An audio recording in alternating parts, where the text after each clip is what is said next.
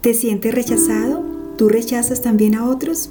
Las personas que han sido rechazadas especialmente en su etapa embrionaria, desde su nacimiento y en sus primeros años de vida, o inclusive aquellos que han heredado estos patrones generacionales, experimentan una serie de pensamientos, emociones y sentimientos negativos, particulares y variados, eso sí, con un denominador común. Necesitan imperiosamente que los aprueben, que los comprendan, que los acepten y que los valoren.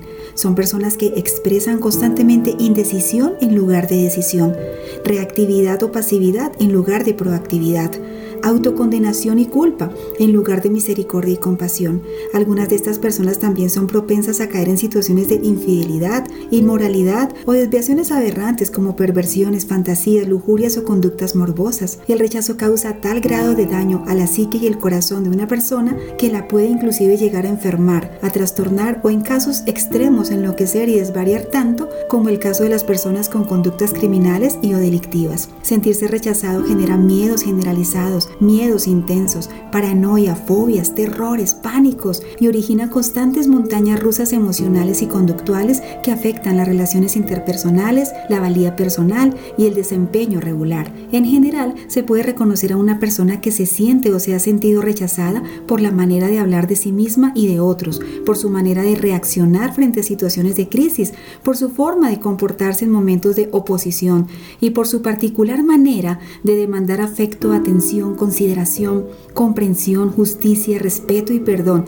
ya que casi siempre lo solicitan reiteradamente en medio de un conflicto, pelea, discusión, confrontación o reclamo. La carga emocional, sentimental y cognitiva del rechazo es tan densa y pesada que la psique del ser humano desarrolla mecanismos de defensa para tratar de afrontar y sobrellevar este rasgo y estado.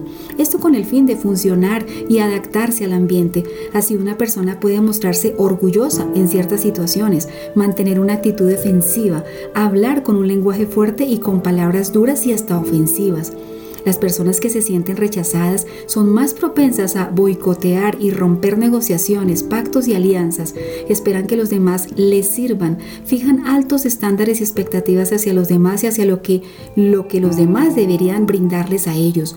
Son muy difíciles de complacer, en discusiones siempre se muestran obstinados y tercos, necesitan tener control y se resisten a la sumisión, hablan con exageraciones e inclusive mentiras, no les gusta perder y son altamente perfeccionistas manifestando alteraciones negativas en su valía personal. Por otro lado, una persona que ha sido rechazada también termina rechazándose tanto a sí misma como a otros. Esto afecta su vida de pareja, su vida familiar, social y obviamente sus amistades, originando bastante culpa y conmiseración, oprobio y remordimiento. Poco a poco la amargura, el aislamiento, la soledad y el enojo se amalgaman con su conducta, originando situaciones que fortalecerán aún más el ciclo de rechazo y de autorrechazo. En este punto, muchas personas que han guardado el dolor del rechazo, que han rechazado a otros y que se autorrechazan espontáneamente, terminan no solo amargadas y tristes, o con despropósito y sin pasión, o con fracasos y vergüenza, o con conductas adictivas y obsesivas, también terminan enfermos, porque el vivir sin resolver el rechazo puede producir enfermedades físicas, orgánicas, fisiológicas, metabólicas, hormonales, en cualquier parte del cuerpo y también puede producir enfermedades psicológicas y mentales, todo ello como una manifestación de la dolorosa carga psicosomática en el corazón que les atormenta la mente y la psique y que debe ser liberada de cualquier manera.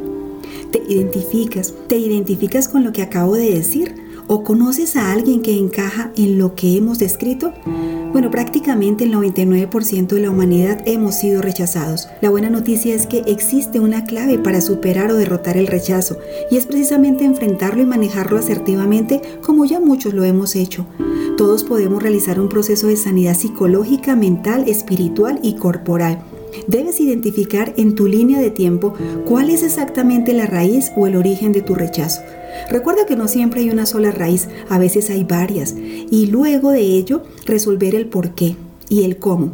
En este proceso son muy imprescindibles el perdón, tu identidad como ser humano, como persona y en tus distintos roles trabajar con tu valía personal y con tu propósito de vida. Deberás conquistar tu carácter, conocer a fondo tu temperamento, erigir tu fuerza de voluntad, perseverar y ser muy, muy intencional en tus conductas diarias, enfocándote en las dimensiones inter e intrapersonal de tu inteligencia emocional. Un paradigma que te resultará clave será el aceptar tu pasado, no para validarlo como algo bueno cuando no lo fue, sino para resolver todos los episodios de rechazo, abuso y dolor, permitiéndote resolverlos similar a cómo se resolvería un duelo, pues esta es una analogía que se equipara a una especie de duelo no resuelto, retardado, inhibido o distorsionado. También deberá realizar todo un proceso de reestructuración cognitiva para eliminar distorsiones, ideas irracionales y creencias disfuncionales que hoy te impiden amarte, que te impiden aceptarte y valorarte y por ende te imposibilitan amar, aceptar y valorar a otros. Recuerda que eres un ser humano excepcional. Tu diseño no es el rechazo sino el amor. Ser aceptado y valorado hace parte de tus necesidades básicas como persona y tienes el derecho de vivir sin temor y sin soberbia.